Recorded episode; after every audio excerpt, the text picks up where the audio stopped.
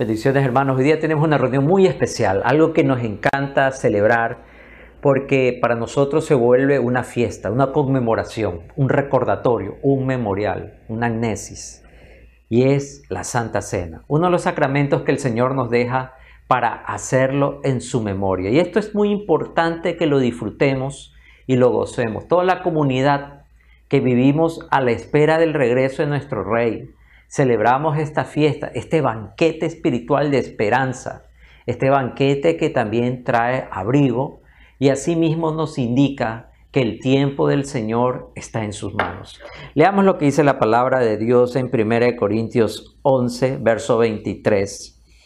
Porque yo recibí del Señor lo que también os he enseñado, que el Señor Jesús, la noche que fue entregado, tomó pan y habiendo dado gracias, lo partió y dijo, tomad, comed, esto es mi cuerpo que por vosotros es partido.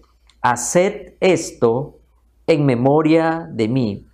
Asimismo también tomó la copa, después de haber cenado, diciendo, esta copa es el nuevo pacto en mi sangre.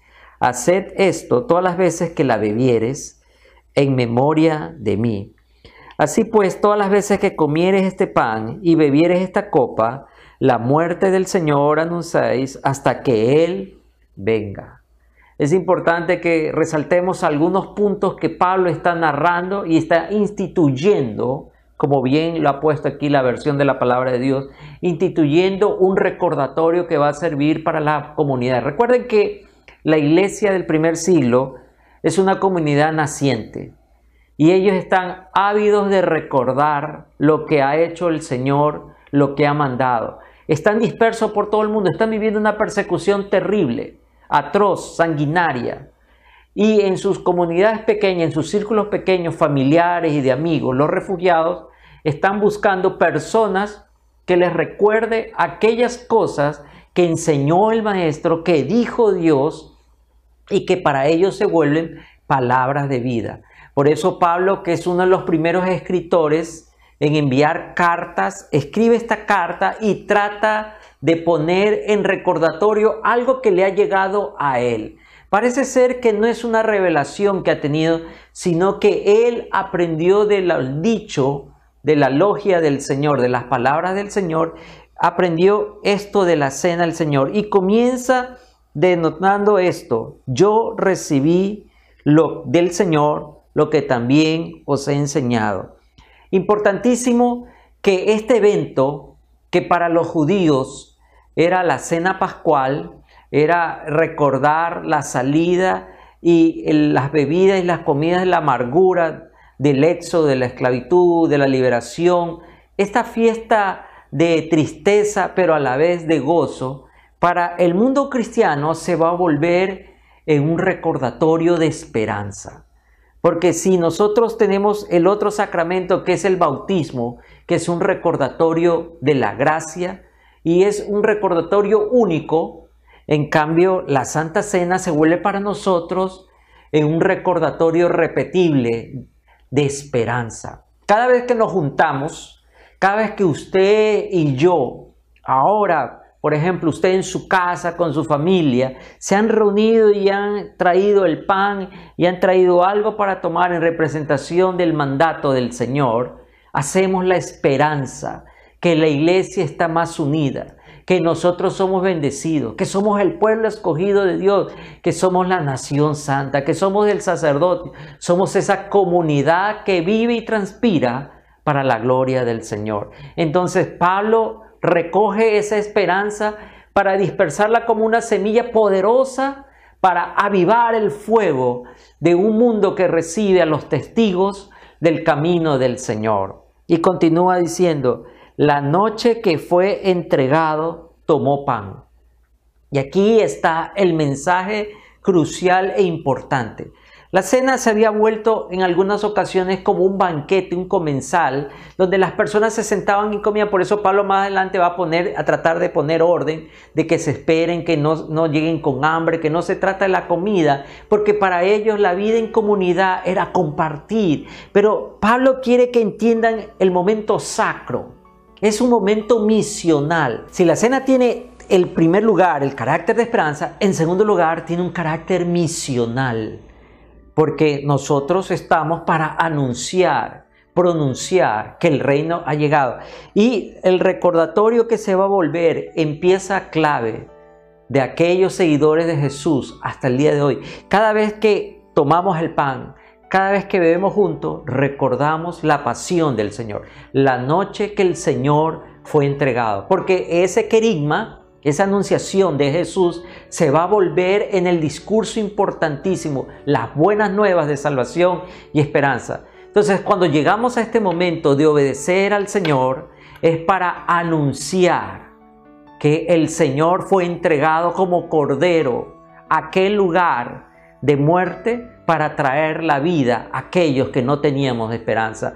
Este signo pascual se vuelve entonces en el discurso importantísimo, no solamente para anunciar, sino para vivir, porque esto es lo importante de la cena del Señor. Se vuelve un banquete de vida para todos los convidados, para todos aquellos que reciben la invitación, para todos aquellos que reciben el testimonio maravilloso de aquel que murió en la cruz, resucitó y hoy está sentado a la diestra del Padre. Pero aquel anuncio también trae para nosotros la tercera característica de la cena. Es una mesa abierta. Y aquí hay que ponerle mucho cuidado, hermanos, porque lamentablemente a veces en algunas iglesias se ha tomado la costumbre que solamente aquellos, los únicos que han cumplido ciertas normas en la iglesia pueden participar de la cena del Señor. Pero siempre Jesús tuvo ese carácter de amplitud, de amor, de amistad. Si ustedes van a ver a lo largo de la palabra de Dios, Jesús siempre va a estar rodeado de personas, convidado y convidado a otros la esperanza.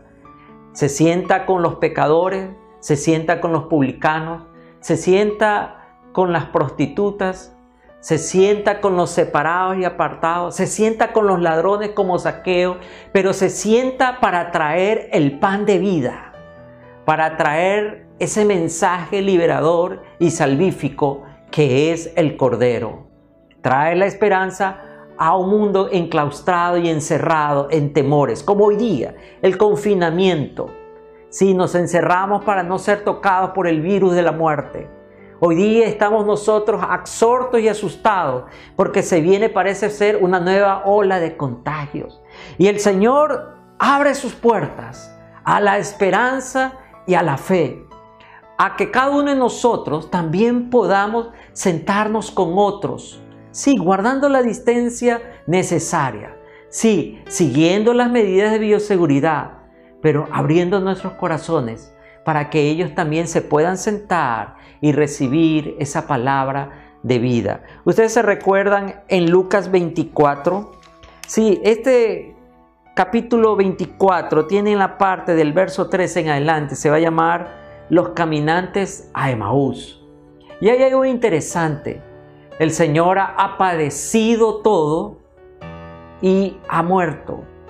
Sus discípulos están escondidos y con miedo, no han entendido el significado escatológico, no han entendido por qué el Señor tenía que morir. Ustedes saben que en el imaginario judío, para ellos, el paraíso, el Mesías, tenía que reinar en un mundo sin maldad.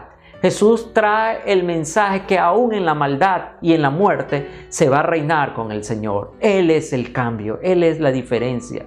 Y entonces ellos no podían entender que el Mesías, porque ellos dicen este Jesús que se levanta, verso 19, de Jesús Nazareno, que fue varón profeta, poderoso en obra y en palabra delante de Dios y de todo el pueblo, y cómo le entregaron los principales sacerdotes y nuestros gobernantes a sentencia de muerte y le crucificaron. Pero nosotros esperábamos que Él había de redimir a Israel.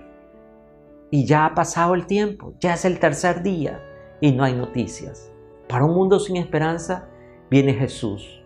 Para un mundo sin lugar, para los desplazados, para aquellos que huyeron de su país, para aquellos que no tienen patria propia, para aquellos que no encuentran una familia, para aquellos que se sienten incómodos, Jesús tiene una mesa.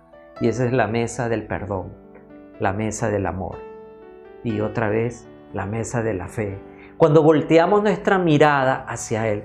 Por eso el Señor les dice a ellos que sus ojos entristecidos no lo reconocen y les comienza a compartir lo que Pablo ha puesto en 1 Corintios 11, la noche que el Señor fue entregado.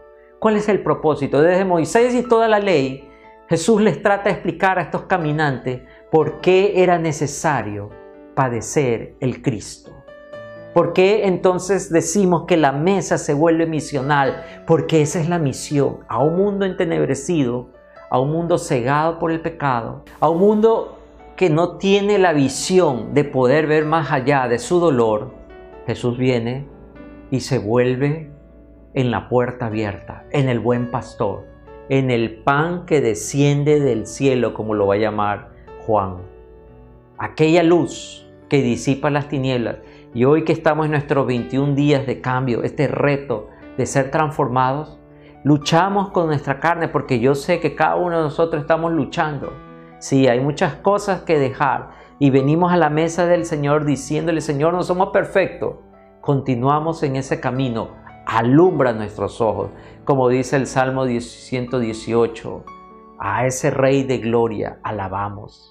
El que viene en su nombre celebramos.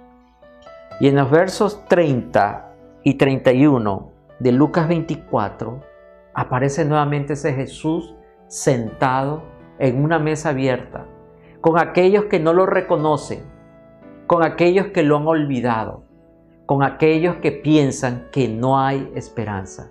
¿No será acaso también el sentimiento que hay en su corazón?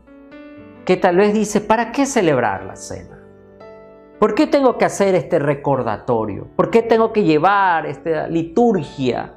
¿Por qué participar de esta Eucaristía, como se la conoce? porque hay esperanza. Jesús se sienta y en el verso 30 dice, aconteció que estando sentados con ellos a la mesa, tomó el pan, lo bendijo, lo partió y les dio. Entonces le fueron abiertos los ojos y le reconocieron. En el momento que Jesús les recuerda que su vida debe ser partida porque hay algo que el judío nunca hará, es cortar el pan porque el pan es símbolo de vida. El pan es la vida. Entonces siempre el pan se parte y se comparte. Y es ahí que ellos se identifican con la vida, no con la mirada en la muerte. En su camino conocían las noticias como hoy día. Estamos inundados de noticias y de malas noticias. Pero volvemos a la mesa del Señor y le permitimos que Él nos bendiga, que Él se vuelva. Y esta mesa abierta, tan abierta como lo fueron sus brazos en la cruz, para todos aquellos que no tienen esperanza. Le hablo a usted, que tal vez hoy día vive una agonía, hoy día está condenado por sus malas decisiones Tal vez está viviendo el rechazo. Tal vez hoy día tiene que tomar la amargura de la traición o el dolor. ¿Por qué no se acerca a la mesa del Señor, donde Dios quiere también bendecir su vida? Y para que sus ojos puedan abrirse y pueda reconocer, es el Señor. No estaba muerto, sino que ha resucitado. Por eso ellos después comentando van a decirle, pero cuando Él comenzó a hablar, ¿no ardían nuestros corazones? Cuando nos estaba hablando en la escritura. Sí, a veces he escuchado a personas que dicen como que la iglesia es aburrida, porque probablemente escuchan la voz de un hombre y se olvidan que en ese lugar donde están dos o tres reunidos en la mesa del Señor o en la alabanza del Señor, está el Señor mismo. Y Jesús va a traer en su corazón ese fuego de vida, ese fuego de amor, ese fuego de tranquilidad, de paz que tanto anhelamos y buscamos.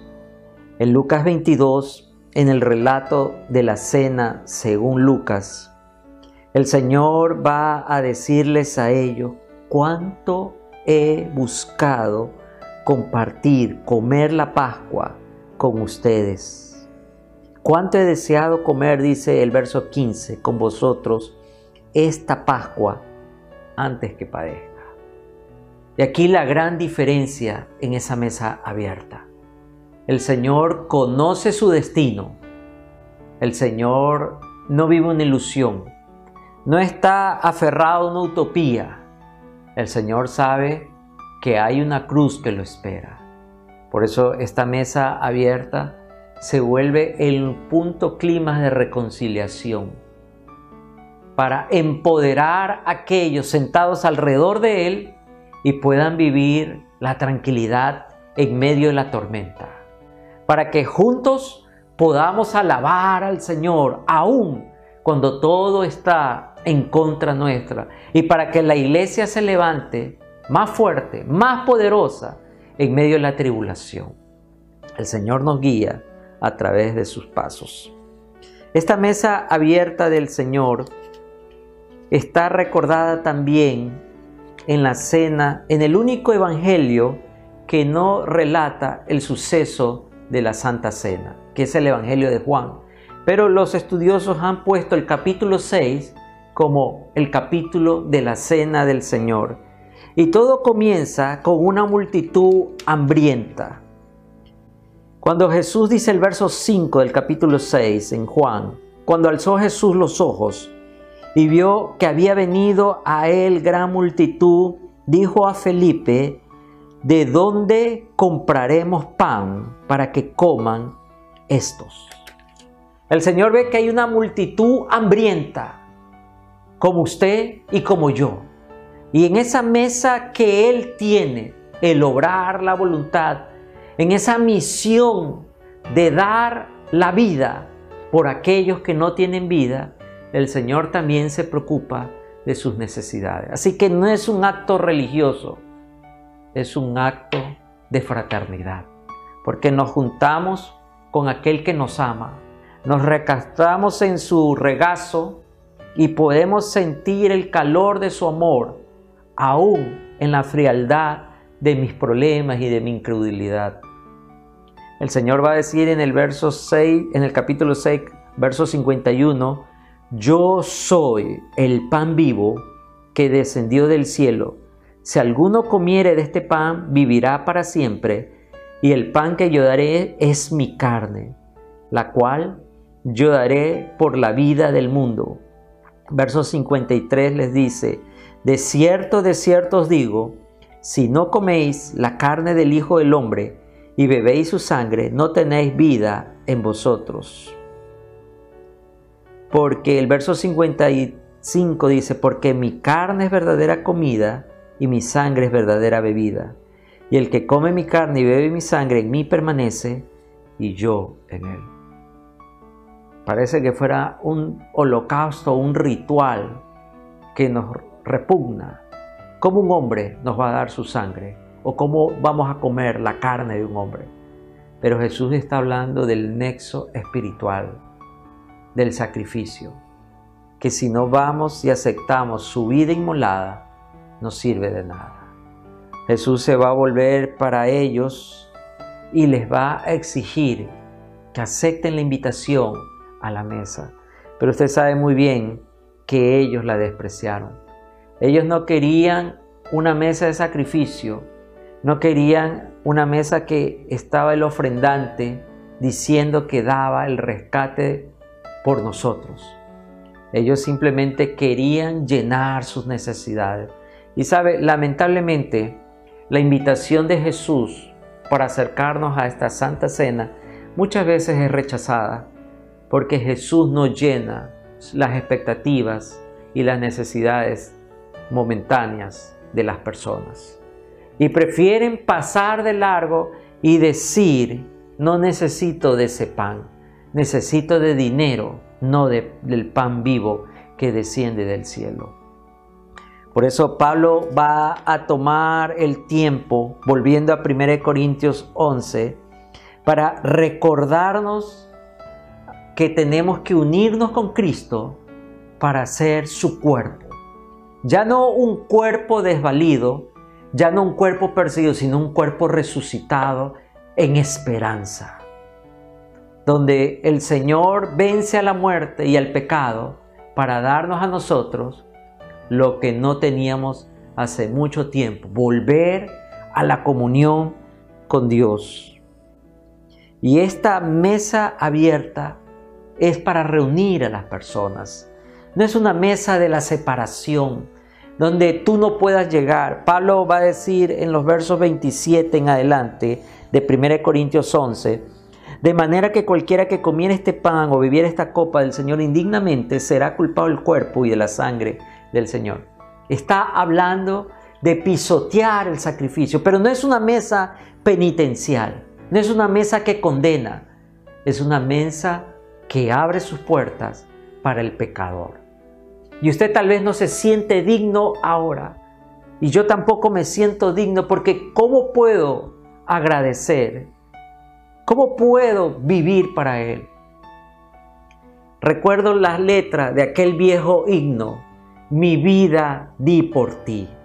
Y una parte del canto dice, mi vida di por ti, y tú, ¿qué has dado por mí? Es una pregunta que resuena y debe resonar en estos 21 días de cambio.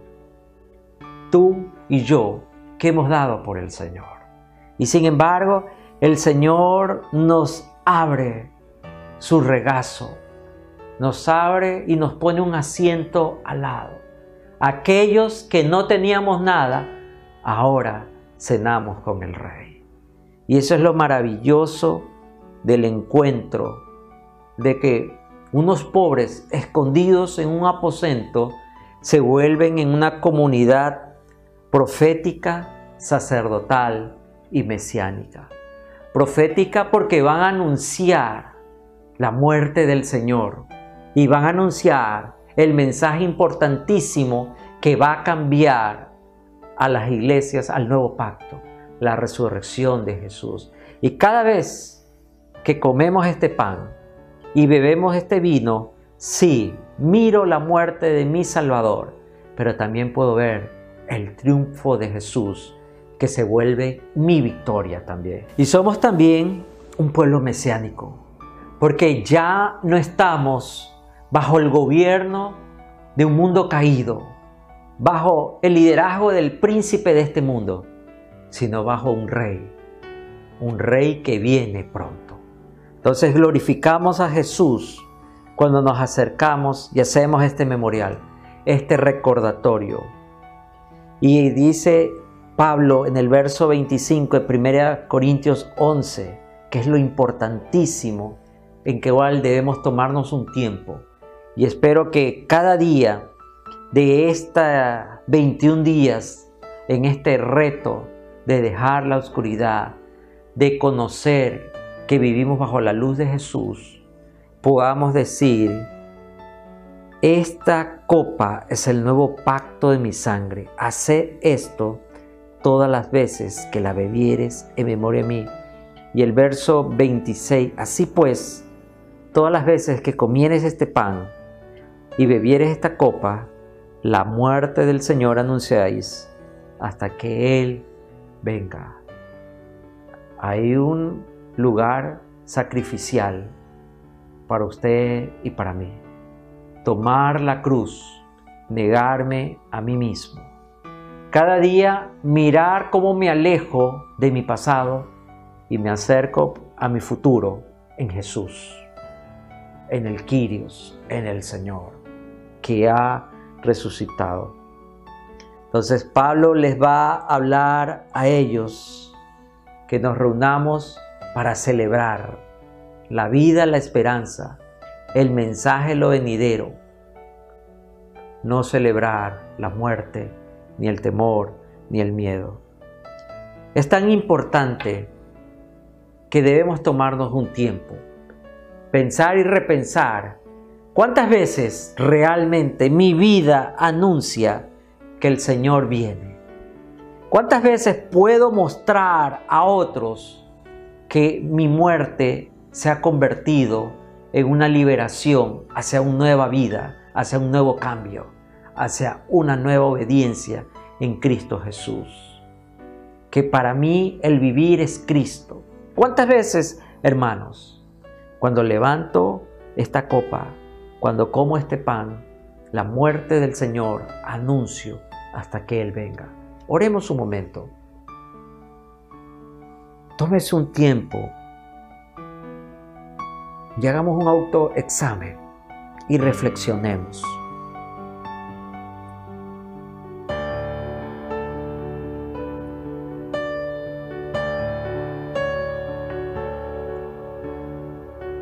Señor, hoy más que nunca te necesitamos para aprender a vivir como te agrada a ti, para ser no solamente los anunciantes, sino también los que proponen el cambio, aquellos que viven.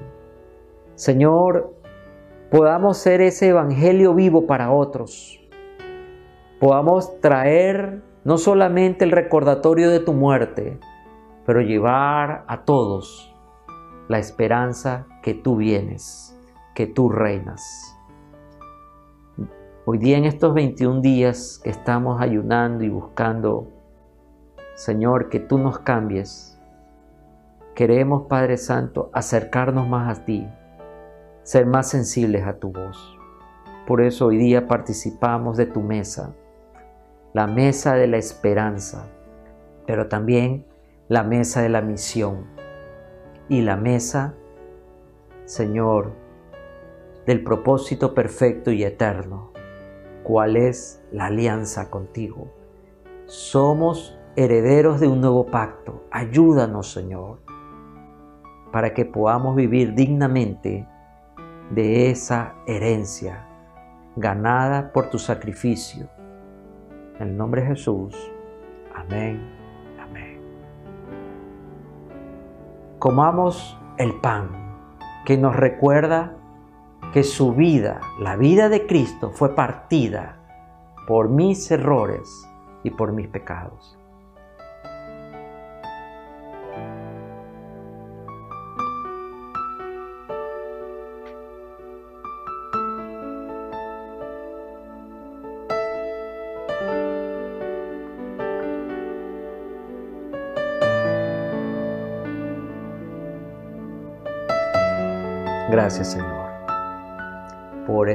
Inmerecida, inmerecida gracia tuya, Señor. Gracias. Bebamos de la copa, recordando aquel misterio pascual. La vida de Jesús fue derramada para rescatarme, para pagar mi deuda. Usted y yo no la podíamos pagar, pero Él murió derramó su vida en una cruz para darnos libertad.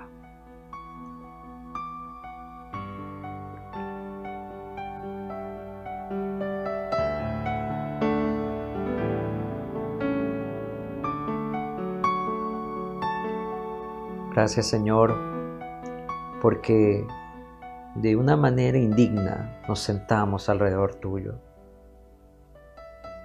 No somos nada, pero en tu mano somos tus hijos. El mundo nos desprecia. El mundo piensa que no podemos hacer nada, pero recordamos hoy día que tú venciste la cruz de un imperio. Tú venciste la cruz de la injusticia.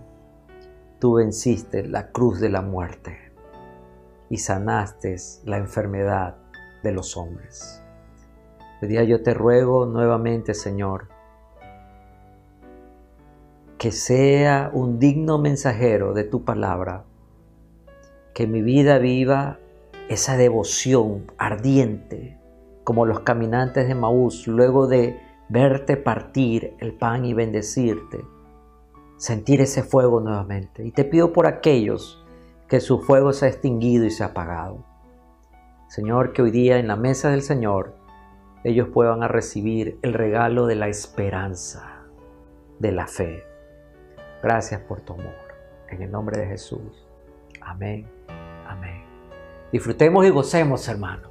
Alegrémonos porque hoy día es un momento de bendición. Celebramos la vida, la resurrección, el mensaje que se va a volver aquello demoledor para un imperio que no creía en el Salvador. Y va a cambiar la historia del hombre. Usted y yo somos también parte de esa comunidad que trae vida donde hay muerte y que trae perdón donde hay rencillas. Que el Señor me los bendiga grandemente y sigamos disfrutando de la bendición de Dios. Usted sabe que puede escribirnos a través de nuestra línea de oración y vamos a orar por usted, lo vamos a acompañar y recuerde estar pendiente de cada día, de cumplir con el devocional, con esas indicaciones que estamos en este reto de los 21 días. Vamos adelante con Jesús, porque en Jesús somos más que vencedores.